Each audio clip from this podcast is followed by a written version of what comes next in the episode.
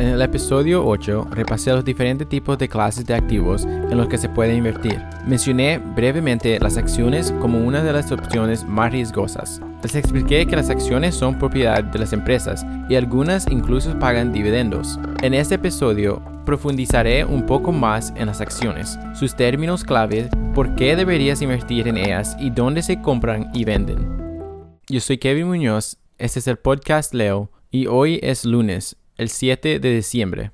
Antes de comenzar a hablar sobre acciones, repasemos algunos términos clave que debe conocer y que probablemente me oirá hablar a lo largo del episodio. Otros términos que escuché y quizás no sepa, los definiré. Estos son solo los más clave. Si no todo este episodio sería yo repasando los números términos que se usan. Así que empecemos. Dividendos es lo que una empresa paga periódicamente a los accionistas es importante señalar que no todas las empresas pagan dividendos. Las empresas más jóvenes prefieren conservar su efectivo para poder seguir haciendo crecer su negocio. Ganancias por acción. Tal vez recuerde que definí esto en el episodio anterior. Es una estimación de a qué parte de las ganancias, en teoría, cada accionista tendría derecho si esta fuera realmente la cantidad que se les pagaría, pero no lo es. La fórmula utilizada para calcular esto es el total de los beneficios de la empresa durante un periodo determinado, dividido por el número de acciones. El precio de la acción, el precio por el que la acción se negocia actualmente en el mercado. El símbolo de acciones es una cadena corta de letras que se utiliza para identificar una acción.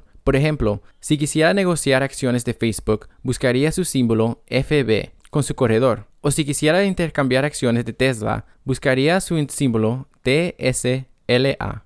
Comencemos por qué la gente invierte en acciones. Para empezar, esperan obtener un mejor rendimiento de su dinero que con una alternativa más segura, como una cuenta de ahorros. La forma en que los inversores obtienen estos rendimientos de sus acciones es a través de las ganancias de precio y dividendos, Ejemplo de ganancias de precio es si compras una acción cuando el precio de la acción está a 100 dólares, después aumenta a 150 dólares y luego la vendes. Entonces has obtenido una ganancia del 50%. Dividendos es la otra forma. Como mencioné antes, algunas empresas pagan una parte de las ganancias a sus accionistas en forma de dividendos en efectivo. Entonces, si tienes una acción con un precio de 100 dólares que paga 2 dólares cuatro veces al año, entonces estás ganando alrededor del 8% por cada año con solo tener esa acción durante un año. Ahora escuche con atención porque esta es una razón muy importante por la que debería invertir en acciones.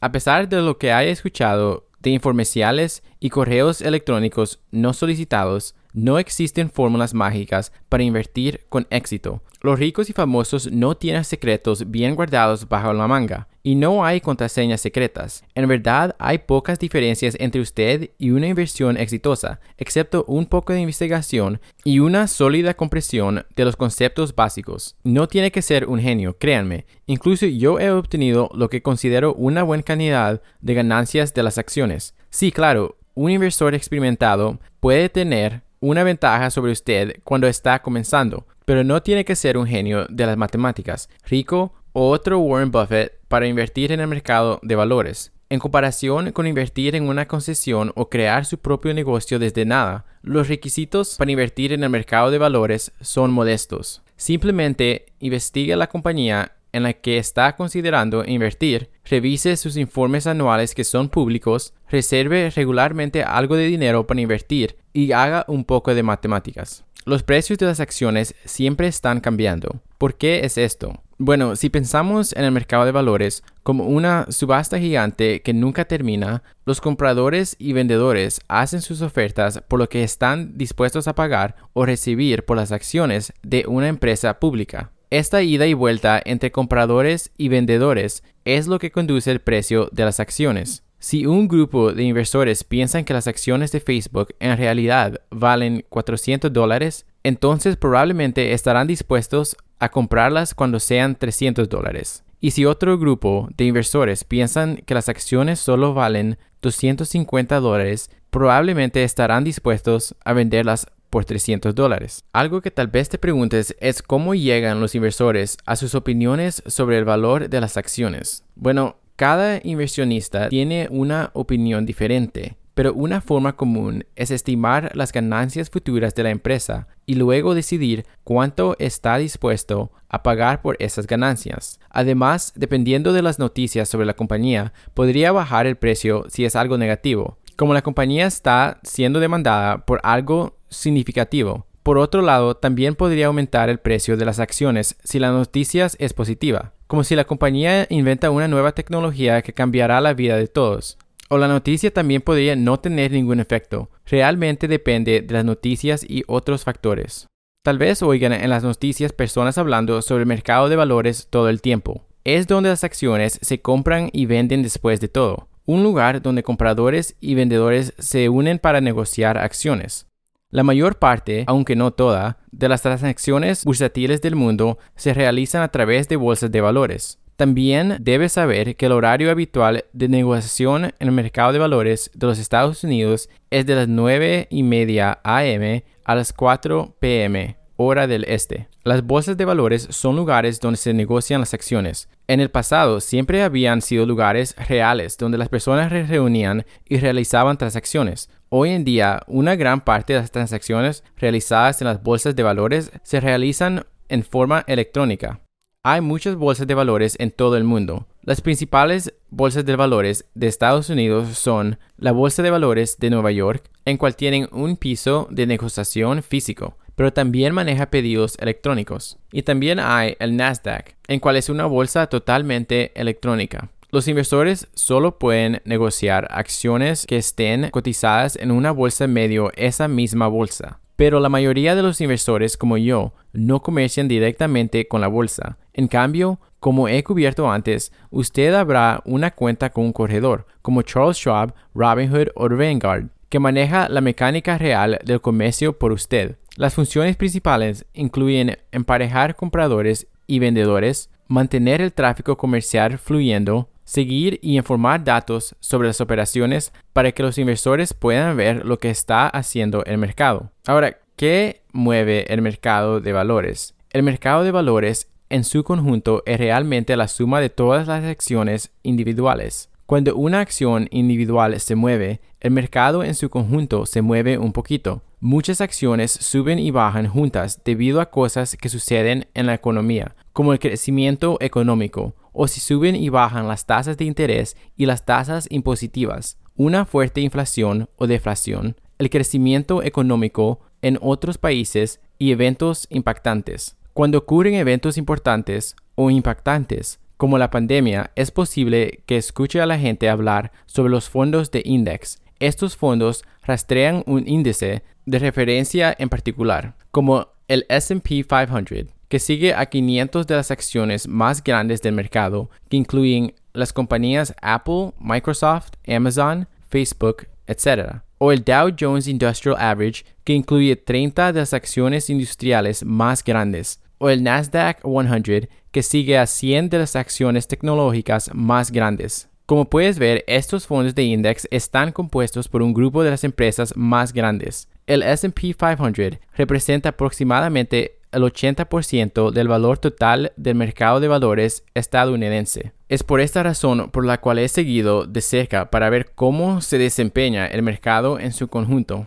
Es posible también que escuches a la gente en las noticias o los inversores decir que es un mercado alcista o bajista. Un mercado alcista es cuando las acciones generalmente están subiendo. Esto podría deberse a que la economía se está expandiendo o el desempleo está disminuyendo o se ha estabilizado. En promedio, este tipo de mercado dura nueve años. Incluso tal vez has escuchado que un experto es alcista en el mercado o alcista en algunas acciones en particular. Simplemente significa que las personas piensan que el mercado o una acción en particular va a subir. Un mercado bajista es por lo tanto un periodo en que las acciones generalmente caen o más específicamente un momento cuando los índices de acciones han caído al menos de un 20%. Menos del 20% se denominaría como una corrección. Los mercados bajistas generalmente se deben a la contracción de la economía,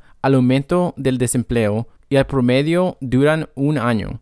Los expertos también pueden ser bajistas en una acción o clase de activo en particular. Por último, es posible que escuches el término oferta pública inicial. Esto es cuando las acciones de una empresa comienzan a comerciar en una bolsa de valores y cuando la gente puede comenzar a invertir en la empresa, también conocido como salida a bolsa. La forma en que esto funciona es, una empresa comienza como una empresa privada por la que no tiene acciones que se comercien. Los fundadores o los empleados, por lo general, pueden ser los dueños de la mayor parte de la empresa. La empresa podría entonces decidir salir a bolsa, así que contrata a un banco de inversión para ayudarle a averiguar los detalles, como el número de acciones a vender y qué precio. Después de lo cual la empresa presenta una declaración S1 a los reguladores. Este formulario es esencialmente un aviso de que la compañía planea salir a bolsa y incluye detalles sobre cuánto dinero se recaudará, además de información sobre las finanzas de la compañía. Después, el banco de inversión compra entonces la porción de acciones que se van a ofrecer.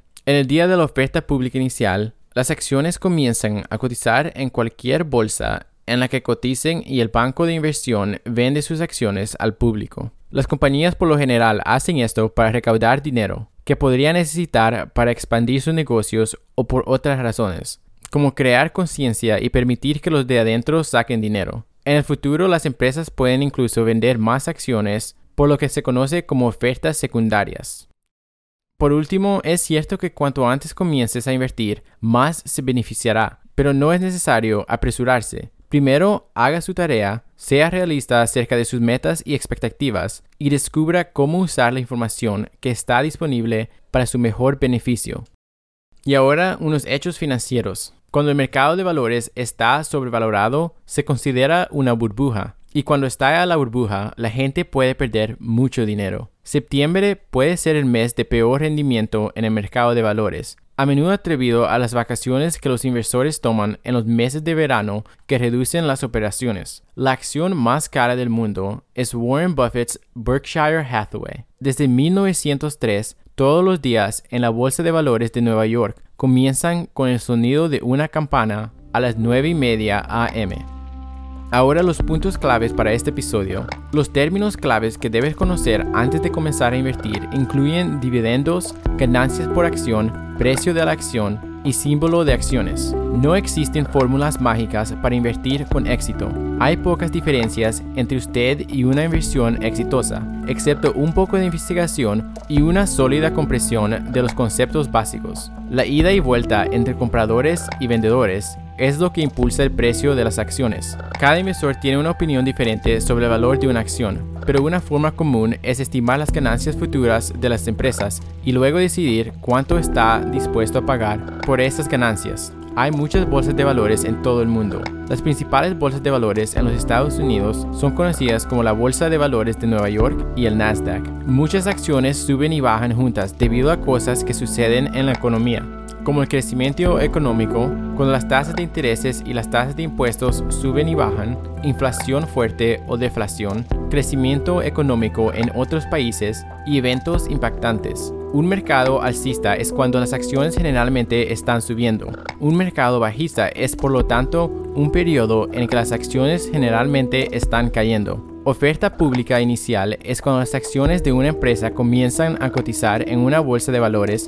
y cuando la gente generalmente puede comenzar a invertir en la empresa, también conocido como salida a bolsa.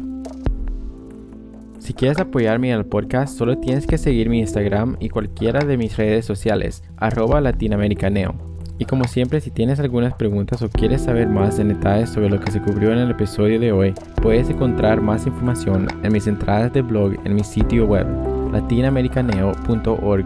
Eso es L A T I N A M E R I C A N E O.org. Soy Kevin Muñoz. Este ha sido el podcast Leo y gracias por acompañarme hoy. Nos vemos la próxima vez.